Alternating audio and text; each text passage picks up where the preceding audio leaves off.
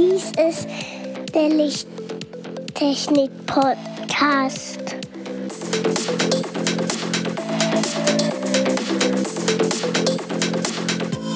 Das beste Licht für deinen Bedarf.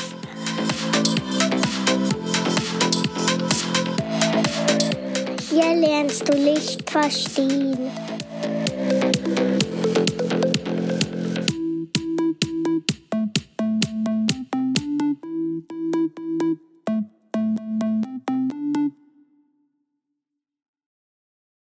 Willkommen zum Lichttechnik-Podcast Folge 29.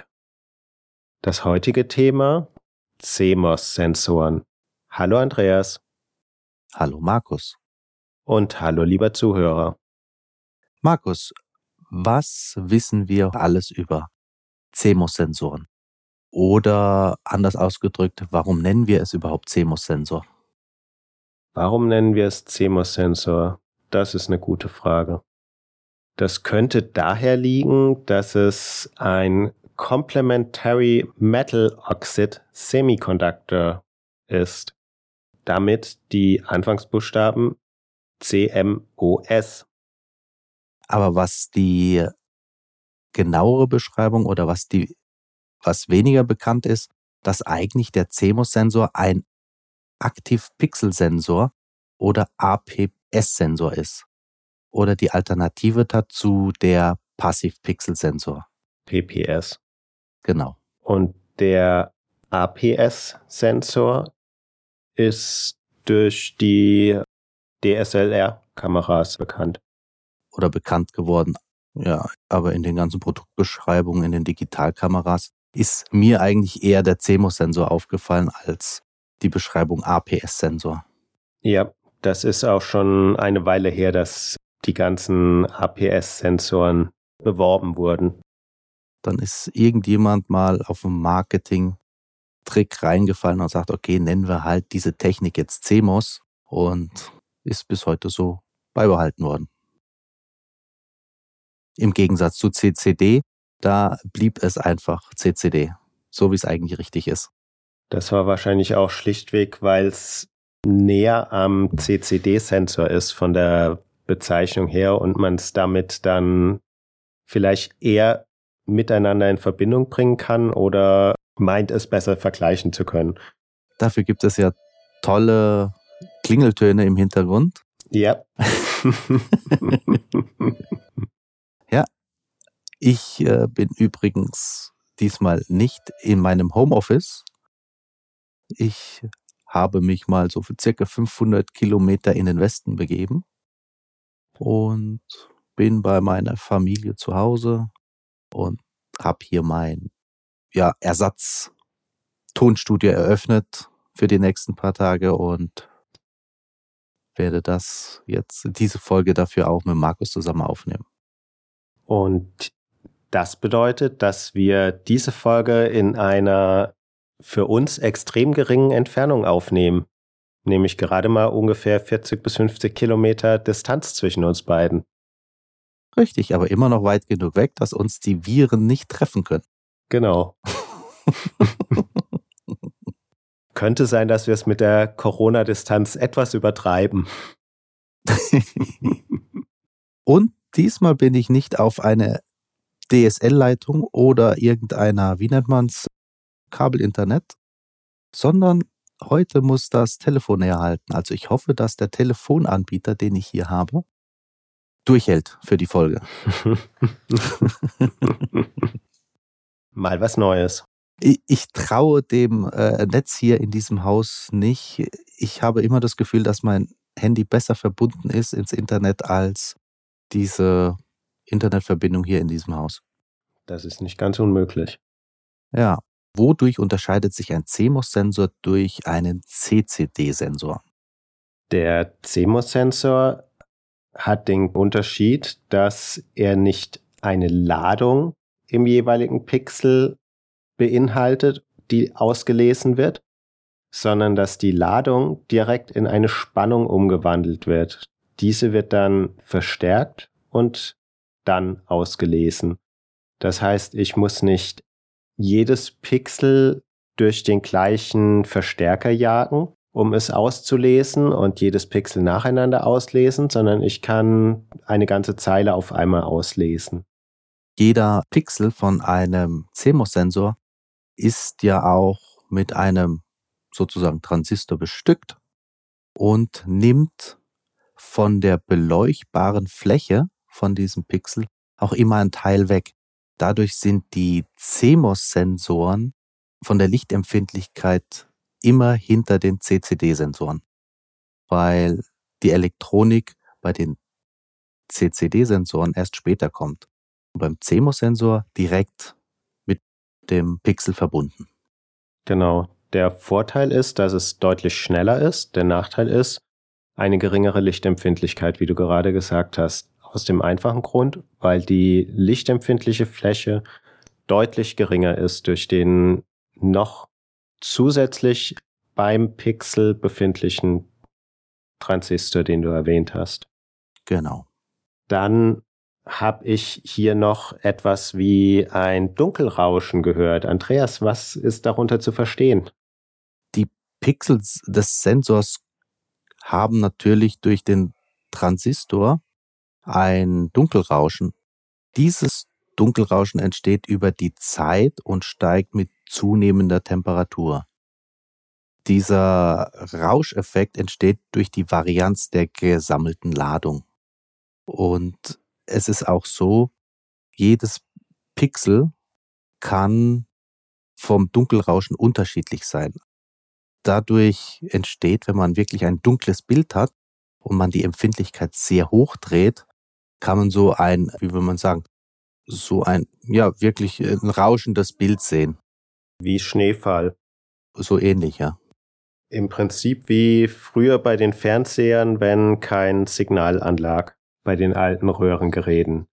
Nicht so hell, also nicht so deutlich, aber ja. nicht so deutlich, aber in sehr stark abgeschwächter Form. Das, was bei einem CCD-Sensor in so einer Art nicht vorkommen kann weil du dieses Rauschen nicht durch den einzelnen Transistor verursachen kannst, weil das ja erst später generiert wird. Das nächste Stichwort wäre die absolute Empfindlichkeitsschwelle. Was weißt du dazu? Die geringste nachweisbare Lichtmenge, welche mit einem Pixel gemessen werden kann, muss die absolute Empfindlichkeitsschwelle erreichen. Das heißt, es ist die Lichtmenge, die die auslesbare Spannung ergibt. Und das Gegenteil davon ist dann die Sättigungsgrenze. Die Sättigungsgrenze ist die Menge an Licht, die ein Pixel aufnehmen kann, bevor es überläuft. Natürlich. Diese Grenze wird in der Regel unterhalb der physikalischen Grenze festgelegt, künstlich festgelegt mhm. um noch eine Art von Nichtlinearität zu verringern. Damit habe ich, wenn man sich jetzt einen, einen Eimer vorstellt und die niedrigste Menge ist die Unterkante, wo ich irgendeinen Sensor habe, der dann den geringsten Füllstand detektiert und den maximalen Füllstand gehe ich dann etwas tiefer als die Eimeroberkante und kann dann diesen gesamten Bereich auslesen. Der Bereich zwischen der minimalen Schwelle und der Sättigungsgrenze ist der Dynamikbereich. In diesem Bereich kann der Sensor vernünftig betrieben werden und liefert ein Signal. Je größer dieser Dynamikbereich ist, desto größere Unterschiede zwischen hell und dunkel können innerhalb eines Bildes durch diesen Sensor dargestellt werden. Du wolltest was sagen? Ja, passt aber jetzt nicht mehr. ich kann es auch reinschneiden. Ja, als du das mit, der, mit dem Eimer erwähnt hast, ist mir auf einmal die Tauchpumpe, die ich mir mal gekauft habe, weil wir ab und zu mal bei uns ein bisschen Hochwasser haben können, habe mal so ein Ding mir gekauft und die schlägt ja immer erst ab einer gewissen Füllstandsgröße an zu laufen. Also du brauchst wirklich mal so fünf, sechs Zentimeter Grundwasser, bis die Tauchpumpe überhaupt anfängt zu pumpen. Und sobald dieser Pegel erreicht ist, kann das erst abgepumpt werden. Das ist die absolute Empfindlichkeitsschwelle. Das ist genau, genau. Die, genau das Äquivalent zur absoluten Empfindlichkeitsschwelle des CMOS-Pixels. Genau. Ja, und was für Vorteile haben wir denn dadurch auch bei einem CMOS-Sensor? Der CMOS-Sensor hat den Vorteil darin, dass wenn er überbelichtet wird, dass man nicht eine ganze Zeile oder eine ganze Spalte verliert, sondern mhm. dass das Pixel an sich überläuft in die benachbarten Pixel.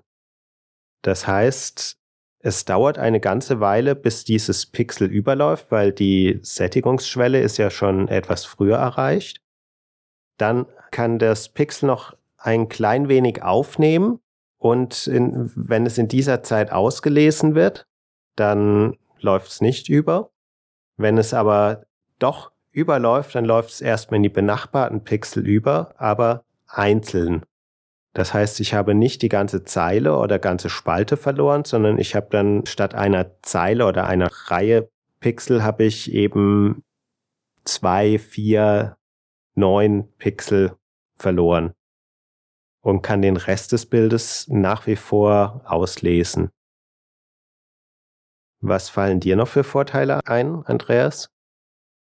Also der größte Vorteil im Gegensatz zum CCD-Sensor, das haben wir, glaube ich, schon erwähnt, ist auf jeden Fall der sehr günstige Preis.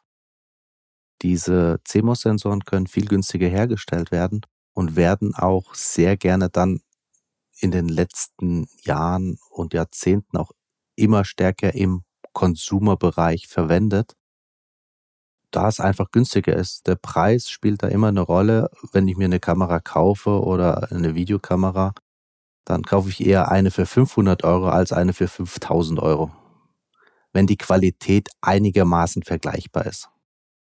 Und diese extremen Vorteile, die jetzt ein CCD-Chip hat, ist wirklich in der Astrofotografie, in Langzeitbelichtungen und so weiter, da wo die Empfindlichkeit von diesem Sensor richtig ausgenutzt werden kann.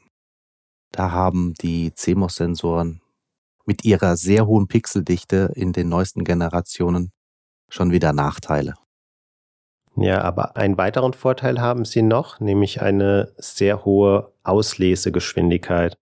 Das heißt, für Bewegtbilder oder für sehr, sehr kurze Belichtungszeiten sind die CMOS-Sensoren natürlich perfekt. Deswegen sind auch in Handys mittlerweile Funktionen möglich wie eine Art Hochgeschwindigkeitskamera oder auch in Pritsch-Kameras, die zum Teil auch Hochgeschwindigkeitsaufnahmen machen können. Das wäre mit CCD-Sensoren in dem Fall nicht möglich. In der Astrofotografie hingegen, wie du gerade erwähnt hast, spielt diese schnelle Auslesemöglichkeit nicht die geringste Rolle. Und die hohe Pixeldichte hat wiederum den Nachteil, dass die Pixel sehr klein werden. Jedes Pixel hat seinen eigenen Transistor, der wieder abschattet, wie wir vorher gesagt haben. Und damit geht eine sehr große Fläche des lichtempfindlichen Bereiches verloren. Ja.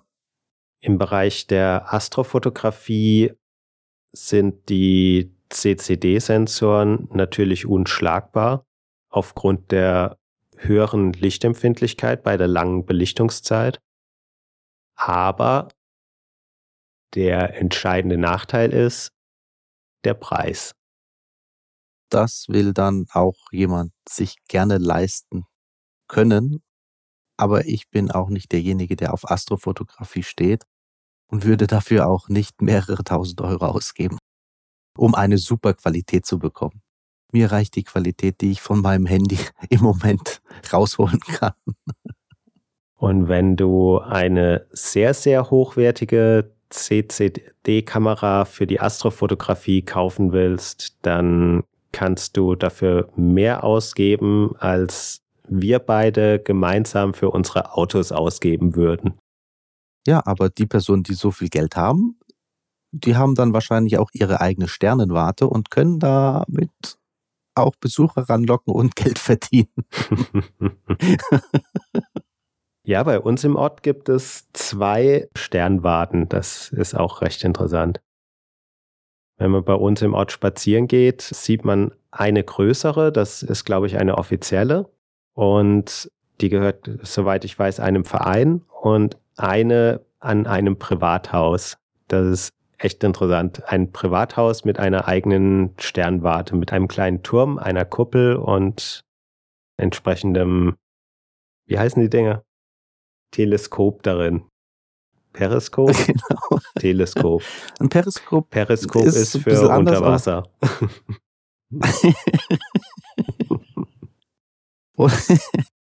Und bei mir in der Stadt hat die äh, Technische Hochschule ein eigenes, ja, eine eigene Kuppel für die Studenten, wo man nutzen kann und kann sich auch anmelden. Und es gibt auch ab und zu, ich glaube einmal im Jahr bei uns, einen Vortrag von dem Harald Lesch, der dann aus München dann mal ab und zu vorbeikommt und auch über Astrophysik redet. Wenn jemand der Harald Lesch ein Begriff ist. ist ganz bekannt durch ARD geworden. Ja, dann bedanke ich mich, Markus, für diese Folge und ja, ich danke dir für das interessante Thema auch und dann hören wir uns in zwei Wochen. Wenn dir diese Folge gefallen hat, kannst du auch uns eine Nachricht hinterlassen unter lichttechnik-podcast.gmx.de oder hinterlasse uns eine Nachricht auf Xing oder LinkedIn. Alternativ freuen wir uns natürlich am meisten, wenn du unseren Podcast weiterempfiehlst. Du kannst uns auch gerne auf iTunes eine Bewertung hinterlassen und eine Rezension schreiben. Tschüss. Tschüss. Tschüss.